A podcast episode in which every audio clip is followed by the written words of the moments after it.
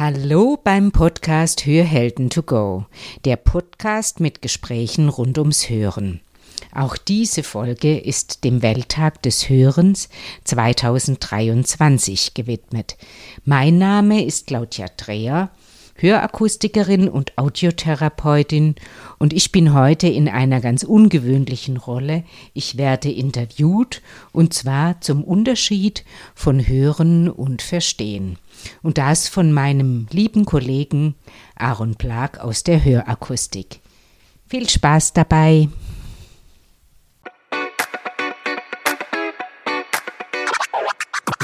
Schnapp dir das Leben bei den Ohren. Hier ist eine neue Folge von Hörhelden to go, dem Podcast von Hörgeräte Bonsel.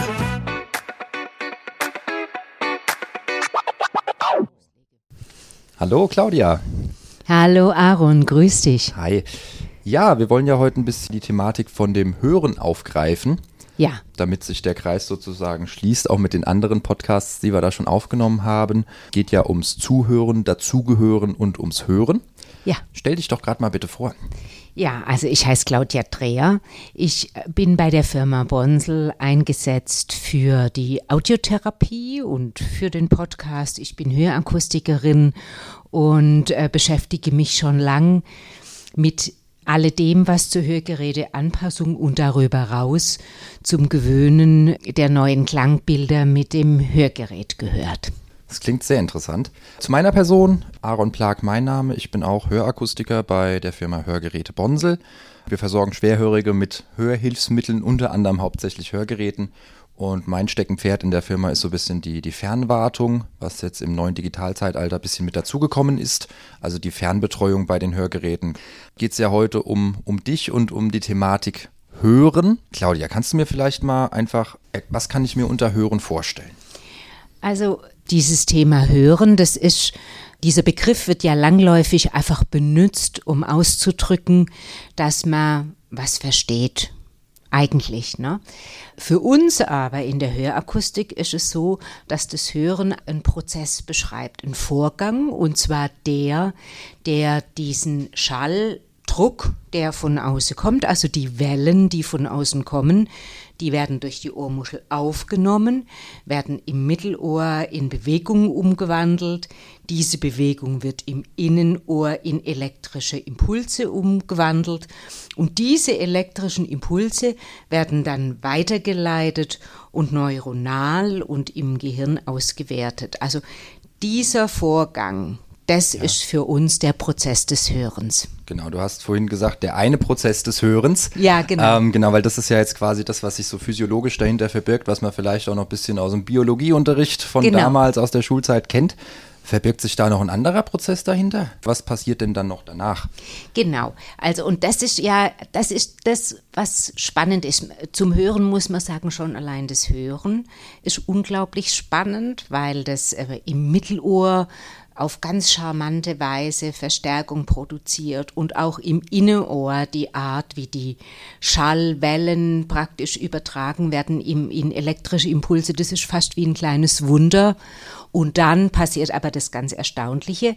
Man muss sich das vorstellen wie so kleine, wie so kleine elektrische Goes, die am Gehirn irgendwo ankommen und diese Signale werden dann aus gewertet. Genau, also das heißt, die können dann auch unterschiedlich bewertet werden, oder? Genau, also das, na, wenn man wenn man dann mal anfängt, sich damit auseinanderzusetzen, merkt man, dass es nicht nur so ist wie ein Impuls, der ankommt, der abgegriffen wird und ausgewertet wird, überhaupt nicht, sondern die Impulse werden unterschiedlichster Art bewertet. Also manche Impulse werden zurückgestellt, manche kommen in den Aufmerksamkeitsvordergrund, okay. manche werden also ganz, ganz, ganz verzweigt ganz und breit gefächert und verzweigt, ja. wie unsere Synapsen halt sind sozusagen, ja, unsere genau. Nervenzellen.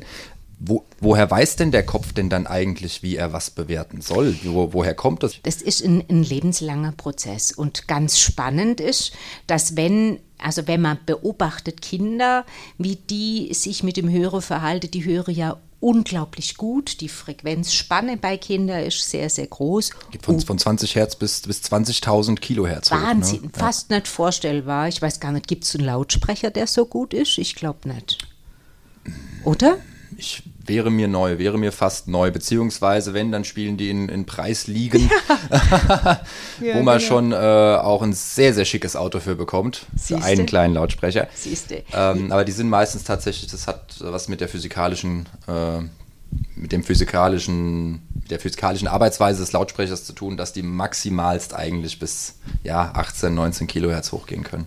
Ja, und das Kinderohr hört also wahnsinnig weit. Und aber die Art, wie das Gehirn mit dieser Hörinformation umgeht, ist noch nicht fertig. Also du hast so, gefragt. So ein unbeschriebenes Blatt sozusagen. Genau, fast. Okay. genau. Ähm, ganz typischerweise kennt man das, dass Kinder, äh, wenn die klein sind, sehr laut rufe und brülle. Äh, so kommt einem das als Erwachsener vor. Aber dazu muss man sagen, Kinder lernen eben diesen Unterschied, wann wird es überhaupt lauter, erst im Lauf eines Hörlebens. Und ja, ja. Ähm, wie du sagst, das ist also nicht angeboren, sondern diese Spanne, wenn ich sage kann, jetzt wird was lauter, lerne ich. Und genauso lerne ich zum Beispiel zu erkennen, wann hört was auf, ein Signal, und wann fängt mhm. das nächste Signal an. Ja. Oder wann, wann fängt eine andere Tonhöhe an. Äh, mein Gefühl für Rhythmus, mein Gefühl für Melodie, das entwickelt sich alles erst und das ist auch eine Sache wahrscheinlich von, von Training, ne? Das kann man ja trainieren. Genau, das, also früher gab es gab's, äh, Spiele, das war sowas wie Hoppe, Hoppe, Reiter. Ja, ja. Ne? Da hat man die Kinder auf den Schoß genommen und hat gemacht Hoppe, Hoppe, Reiter. Und durch dieses Hoppe, Hoppe und durch die Körperbewegung hat der Körper genau gemerkt, wann fängt das Signal an und mhm. wann hört es wieder auf. Also über den Körperrhythmus hat der Kopf auch den Rhythmus von dem Signal gelernt. Und so geht, ähm, so geht das Lernen der der Deutung der elektrischen Impulse, die übers Hören kommen, so geht dieser Lernprozess. Okay, funktioniert beim, beim Spracheverstehen läuft das dann auch ähnlich ab im, im Alter oder wenn sich andersrum gedacht, eine Schwerhörigkeit schleicht sich ein, der, der Spracherwerb ist nicht mehr so gut möglich. Da hat sich dann ja auch im Gehirn sehr wahrscheinlich früher oder später was abgebaut oder ist einfach nicht mehr so da, wie es vorher war. Ja, genau. Und äh, also diese, die, diese Schwerhörigkeit im Alter birgt ja in sich, dass Sprache verstehen schon mal da war. Das heißt, man muss praktisch nur wie so ein Dornröschen ne, einen Kuss geben und es wieder erwecken. Es ist nicht wie ein Neulernen, sondern das ist ein Wiederaufleben lassen. Aber das Wiederaufleben lassen bedeutet, dass ich erst mal im ersten Durchgang Signale höre, die ich schon lange nicht mehr gehört habe, weil das Hörgerät mir ja das liefert, was ich hörend die ganze Zeit nicht mehr erschlossen habe. So, und dann kommt eben diese Geschichte mit dem Kopf, mit dem Gehirn. Das Gehirn lernt jetzt wieder, was mache ich mit diesem Höreindruck und übt praktisch, ähm, wie, wie gehe ich mit dem Höreindruck um. Kann ich jetzt auch aus, der, aus dem Alltag von mir, kann ich das nur so bestätigen. Ähm, einige Kunden, die tendenziell schon länger schwer hören, wo auch das Hörempfinden oder gewisse Klänge einfach bestimmt seit Jahrzehnten nicht mehr gehört worden sind. Die sind in sich selber ein bisschen zurückgezogener und auch nicht so aufgeschlossen, was jetzt das Erlernen von oder das Hören von neuen Dingen angeht. Wohingegen gibt auch natürlich noch die anderen Leute, allerdings ist das jetzt prozentual, sind es eher die wenigeren, die sich wirklich dann sagen, okay, aha, jetzt höre ich wieder, das ist ja super. Wie kommt es, dass der Großteil unserer Kunden dann vielleicht im ersten Moment noch ein bisschen scheu sind, was, was diese Hörwelt angeht? Da könnte ich jetzt einen Querverweis machen zu den zwei anderen Podcasts, die mir zum Zuhören und zum Fragenstellen gemacht haben. Mhm. Also es gibt einfach Menschen, die sehr auf die Ohren orientiert sind und wenn die dann mehr hören mhm. dürfen, dann ja. ist es praktisch wie so ein, das gehört zu mir Gefühl. Ja. Und für andere Menschen ist es eher so was, das ist eine Veränderung. Ich muss mit diesem Unterschied zurechtkommen. Ich muss mich darum kümmern, also ein Aufwand. Und das ist der große Unterschied. Ja, genau, dieser, dieser Aufwand vielleicht. Was hat denn dann der Schwerhörige letztendlich selbst für Möglichkeiten, willentlich das zu beeinflussen? Das Gute ist, dass man wirklich damit umgehen kann. Also ich kann willentlich bestimmen, was ich mit meinen Ohren tue. Ich weiß nicht, ob du das kennst. Ja. Man kann auf dem Berg stehen und man kann runter ins Tal hören. Also man kann weit weg hören, man kann nah dran hören, man Ja, kann raushören, ja, ja. man kann reinhören, man kann nach außen hören, man kann nach innen hören. Man kann Sachen Und wegblenden, man kann- kognitiv. Genau, man kann Sachen überhören und man kann zuhören. Und dieses Überhören können, wir nennen das Hörfilter aufbauen, das ist eine reine Übungsgeschichte. Und wenn jetzt durch den Hörverlust neue Signale übers Hörgerät ans, an, an das Gehirn kommen, muss das Gehirn erstmal wieder beigebracht kriegen, wann überhöre ich und wann Mhm. ja. überhöre ich nicht. Und der Vorgang ist dann so, dass du jetzt, angenommen, du hättest ein Hörgerät auf und da kommt ein Signal an, das dir ungewohnt vorkommt, Genau, ja. dann sagst du, aha, so hört sich meinetwegen das Wasserrauschen am Was Waschbecken Mhm. an. Und durch dieses, deine Reaktion lernt das Gehirn, dieses Geräusch ist für einen Aaron jetzt nicht so wichtig, kann ich ausblenden Okay. wie dem Kopf beibiege, was für mich wichtig ist und was Mhm. Ja, nicht ja. für mich wichtig ist. Da gibt es eine Geschichte, die man unbedingt beobachten soll oder beachten sollte. Dann an erzähl mir doch diese Stelle. Geschichte bitte mal. Genau. Und zwar, wenn ich meinem Kopf was beibringen will oder meine Hörverarbeitung, das in meinem Kopf, das hört sich so ein bisschen äh, platt an. Also wenn ich meine Hörverarbeitung was beibringen will, dann reagiert die ganz angespannt drauf auf Dinge, die mich stresse und Dinge, die ich negativ bewerte. Also wenn ich jetzt was Neues höre und ich sage, um Gottes Wille ist es laut, dann ist es für meine Hörverarbeitung das Signal, aha, dieses laut, wichtig für mich, ne? Also muss ich das immer auffällig mitbekommen.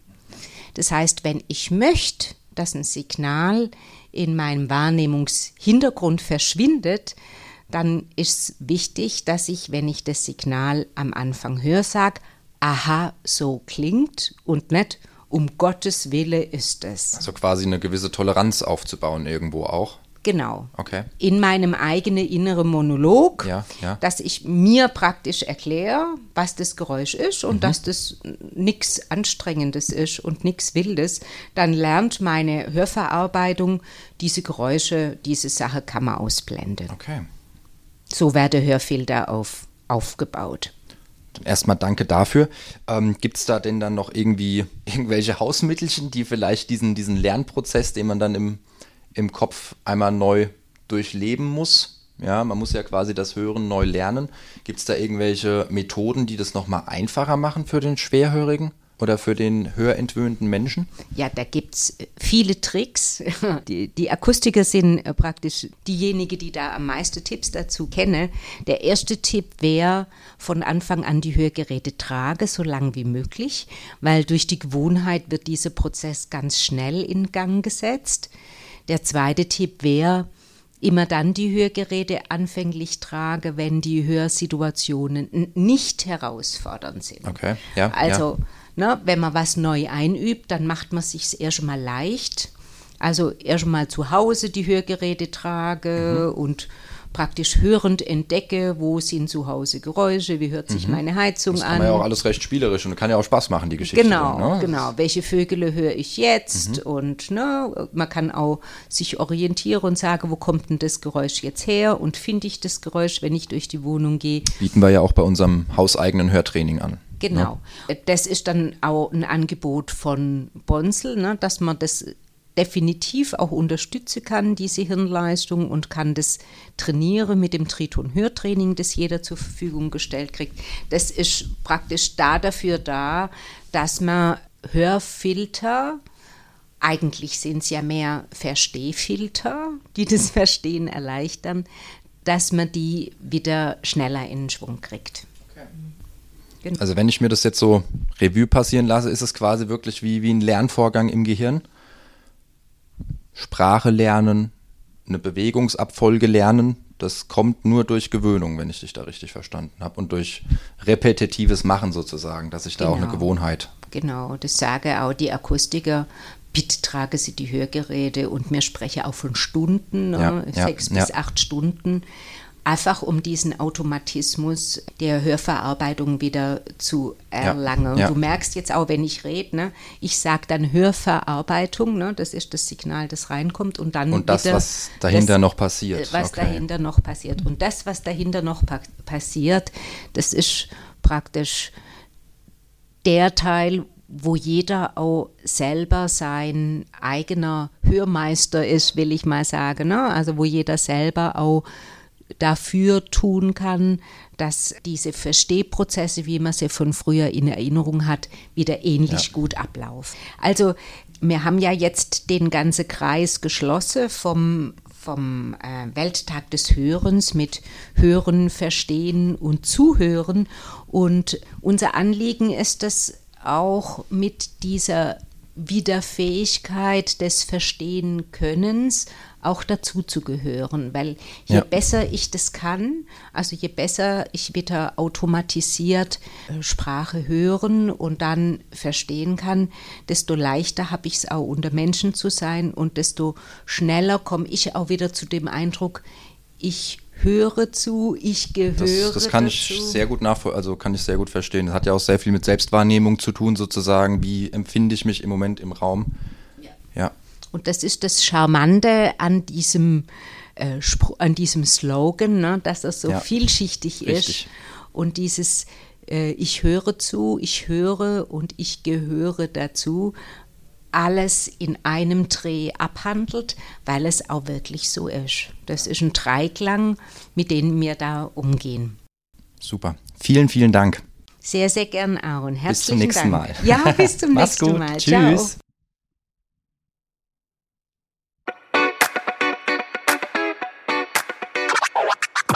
Das war Hörhelden to go, der Podcast von Hörgeräte Bonsel. Sie möchten keine weitere Folge verpassen? Dann abonnieren Sie jetzt unseren Podcast. Weitere Infos gibt es auch auf unserer Webseite www.bonsel.de.